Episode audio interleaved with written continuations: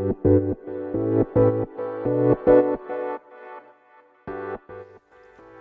科行きの10分間始まります。このチャンネルでは日本最大級のブラジリアン柔術ネットワークカルペディウム代表の石川由紀が日々考えていることをお話します。はい皆さんこんにちは。いかがお過ごしでしょうか？本日は、えー、6月の28ですかね。非常に暑いです。僕はオフィスで仕事してますね。仕事仕事仕事です。結構頑張ってますよ。仕事を頑張る理由はですね何でしょうね。うーん。まだわかんないですけどね。ちょっとやりたいことがあるんですよね。やりたいことがあってそれには まあねお金も必要だとかねいろいろあるんですけどちょっとね仕事を頑張ろうモードに珍しくなってますね。で昨日も僕は仕事をしつつ夜は息子のレスリング教室に行ってきました。やっとね泣かずにあの練習を終えることができるようになりましたね。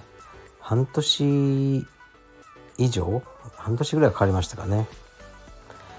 まあ1年生がうちの息子しかいないですね。で2年生は結構いるんですよね。充実してるんですね。うん1年生の子が入ってきてくれないかなっていつも思ってるんですけど体験レッスンとか来るんですけどやはりまあしょうがないですよね。1年生小さいし未経験者だとまあ何もできないんですよね。うんで子供ってあんまり手加減とかしないじゃないですかだから、まあ、スパーリングとかなっても、まあ、一方的に、まあ、それでも優しくしてく,、ね、くれてるんですけど、ね、やっぱりねこう痛いんですよねレスリングって投げられたり抑え込まれたりそれでもう嫌だってなっちゃってこないのかなと思いますね。うん先生もやっぱ一人でやっておられるからそこまでねこうケアできないですね。体験レッスンのこの、ね、そこがね難しいなって。まあ僕は同じような仕事してるんで僕の方はね結構ケアしに行くんですよね。体験ですか？とか言って。スタッフじゃないのに。あこれね今はできないけどきっとねあのできるようになりますよ。うちの息子もとか。言うんですがなかなかダメですね。というわけで一人ぼっちの1年生。で頑張ってますね。で僕ら家族は今日の夜から、えー、軽井沢に行ってきます。2泊ぐらいしてきますね。もうのんびり温泉でも入って、えーね、休んできます。おもちゃ王国というねあの遊園地があるんですよ。そこが好きなんですね。で平日にうんほとんど人がいないような遊園地に行くのが好きですね。遊園地はあのなんかディズニーディズニーランドとかねそういうのよりも好きなんですねうちの子供は。ああいううーんすごく幼児が乗るような乗り物しかないんですけどそれで良いらしいですうちの中3の娘もはいだから楽しんでこようと思います。ちょっとねのんびりしたいですね。結構ね珍しく忙しかったんで僕ものんびりしてきます。はい。ではレターに参ります。鹿先生こんにちは。私には思い出したくもない後悔している黒歴史があります。自分が恥ずかしいだけなら良いのですが他人を傷つけてしまったことです。前職で後輩の指導をかなり厳しくしてしまって今思い返すとパワハラだったかもしれません。あの頃後輩に言ってしまったきつい言葉を思い出しては自分の性格の悪さを実感したり傷つけてしまった罪悪感で胸が苦しくなります。もう後輩の連絡先はないので謝罪もできないですし後輩も自分からの連絡なんて求めてないのではと思います。このような後悔にどのように対処するべきでしょうか？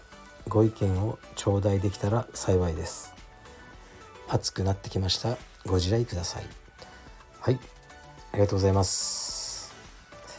まあやってしまったことはもう消えないですよね。記憶から消えることもないし仕方ないと思いますね。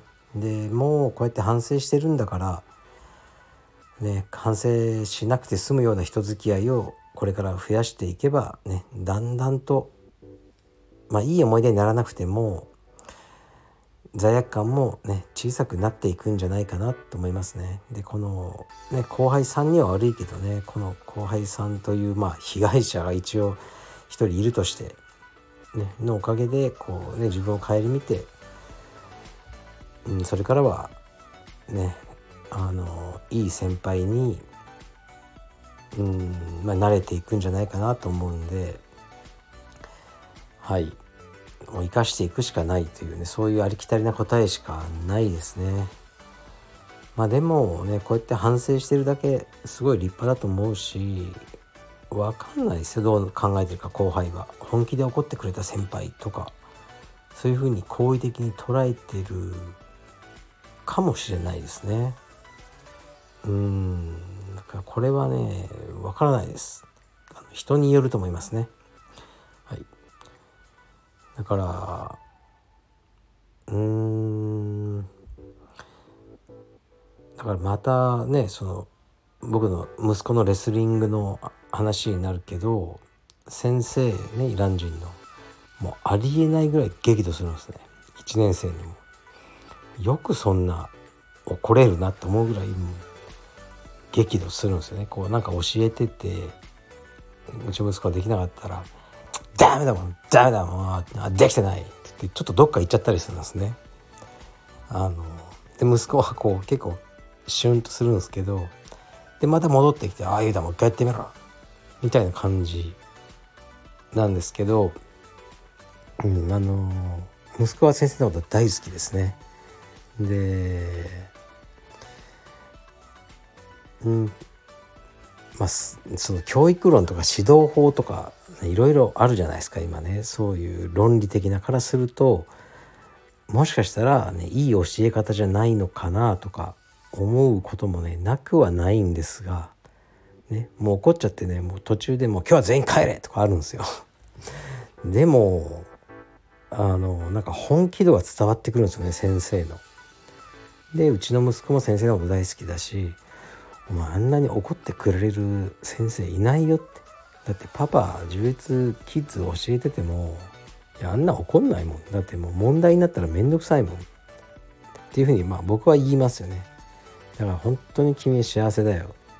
っていうふうに言うんですけど、まあ、この後輩さんもパワハラと思ってねあの捉えてるかいや本気で叱ってくれたと思ってるかあの分かんないですよ。あの時は大嫌いだったけどあの先輩。あの先輩がいたおかげで今ね仕事をちゃんと覚えれたとか思ってくれてるかもしれないのでその希望も残しておきましょう。はい。まあね人に指導するっていうのは難しいですよね。うん。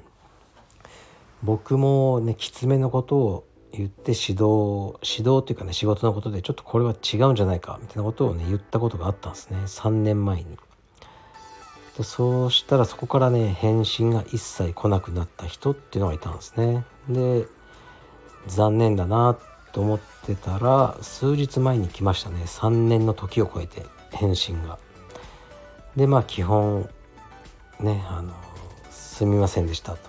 なんか石川さんには怒られて気まずくなっちゃって、まあ、恥ずかしくなって返信できませんでしたみたいなメールが23日前に来てたんですけどもう僕も忘れてるんですよね。